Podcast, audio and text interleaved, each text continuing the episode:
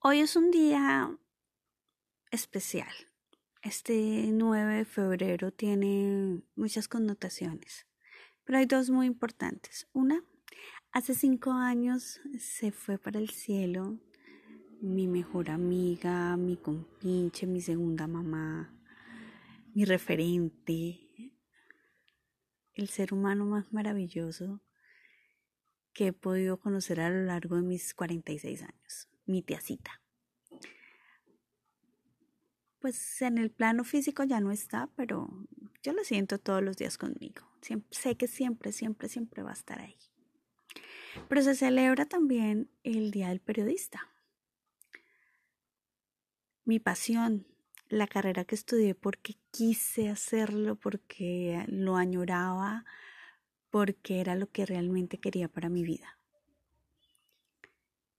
Y así como mi teacita vivió con pasión, yo vivo con pasión mi carrera. En estas eh, tan arrevolveradas épocas, tan convulsionadas, el periodismo ha cobrado aún mayor relevancia, pero tristemente cada día veo que la prioridad no se da por el gran poder que tenemos usado en beneficio de, de la mejora, de mejorar nuestra ciudad, de mejorar nuestro departamento, de mejorar nuestro país, de mejorar el mundo, sino con afanes de protagonismo, de la chiva, de decirlo yo primero y ponerme la medalla.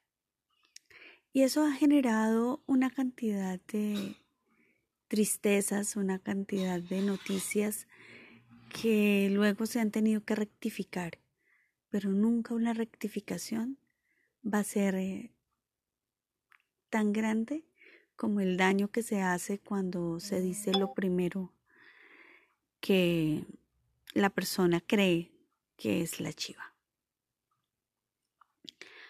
Uno de mis grandes maestros, Germán Sánchez, nos insistía muchísimo en las fuentes y siempre nos preguntaba cuando nos ponía a escribir, ¿y cuántas fuentes debe tener esa noticia?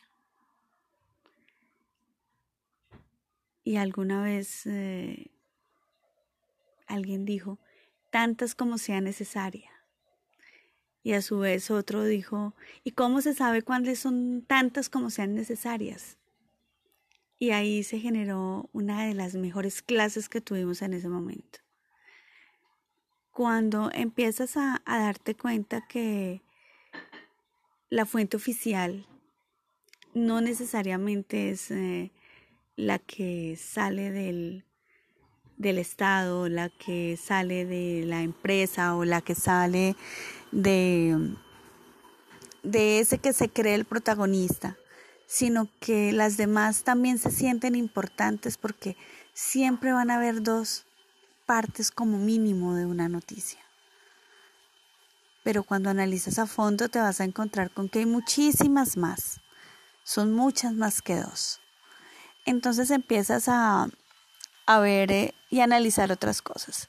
Y a veces por la inmediatez que da todo este medio digital, eh, nos obligamos a que es con la primera noticia, con la primera razón que tenemos, que vamos dando la noticia al aire. Y la responsabilidad que tenemos es inmensa. Tenemos el poder en nuestras manos para hacer un mundo mejor o terminarlo de dañar. Tenemos el poder en nuestras manos para hacer ver a aquellos que están ocultos por una sociedad y por un Estado y por un mundo que vive demasiado rápido para fijarse en pequeñas cosas. Pero también tenemos la responsabilidad de ser globales.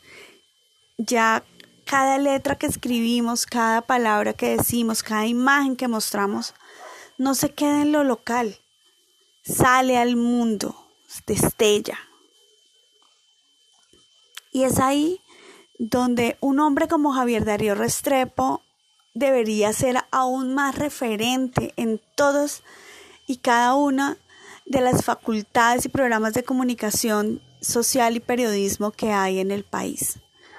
Pero también tenemos que ser conscientes que los profesionales, los que nos eh, los que pasamos por una universidad no somos tantos como los que por las cosas de la ley y libre desarrollo de la personalidad y el derecho a que tú puedes opinar y dar tu dar eh, tus comentarios o escribir lo que quieras la libertad de expresión les permite hacer eh, cosas similares a las que hacemos los que pasamos por la universidad. Y hay gente que, que no ha pasado por la universidad, pero todo esto lo tiene muy fundamentado y ha logrado hacer cosas muy interesantes y me parece fantástico.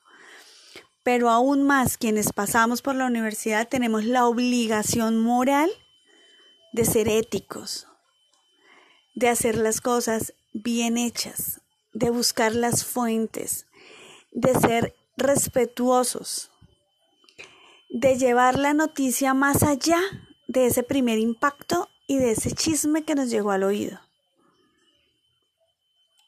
Ser periodistas hoy en día es algo tan importante que empieza ya la gente a darse cuenta. Los ingenieros son ingenieros en su rama de ingeniería, los médicos son médicos en su rama de medicina, los abogados tienen especializaciones eh, y así todas las profesiones. A nosotros, a los periodistas, nos toca saber de todo. Y es una obligación con nosotros y la adquirimos desde el primer instante en el que empezamos a estudiar comunicación social y periodismo. Y si no lo hemos entendido, yo creo que vamos a tener que irnos a repetir primer semestre.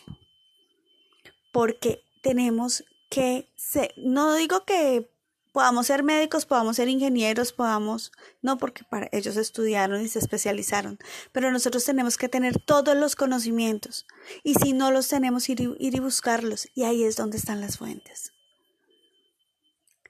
Seamos responsables, valoremos esta maravillosa profesión que tenemos, que elegimos y que vivimos aprendamos a, a ver más allá. Y los que no son periodistas, aprendan a dilucidar un poco más, lean entre líneas, no se queden con la primera versión, busquen otras. Porque ustedes, como público crítico, pueden llegar a hacer de nuestra profesión algo mejor. Con respeto, decir, mira, eso no es así yo tengo una información distinta, vaya a esta fuente. Eso ayuda. Y yo creo que polarizaríamos menos si entendiéramos más. Un abrazo para todos, una feliz semana eh, que inicia y nos vemos por ahí. Yo hoy quiero decirle al señor gobernador del Tolima y al señor alcalde de Ibagué que si las declaraciones del doctor Niño son mentira y el hospital sale a decir que no hay ningún caso en Ibagué, que Ibagué está libre de coronavirus, que tomen medidas inmediatas, que cierren las fronteras, que no se permita la entrada de nadie, absolutamente nadie, a las fronteras del departamento del Tolima y pues muchísimo menos a la ciudad de Ibagué, porque si no tenemos casos de coronavirus, no queremos que lleguen casos de coronavirus. Hacer lo que acaba de decretar el gobernador de Caldas, que cerró sus fronteras. Entonces, sean coherentes. Si no tenemos casos de coronavirus, que se cierren las fronteras del departamento. De, de isofacto, de manera inmediata.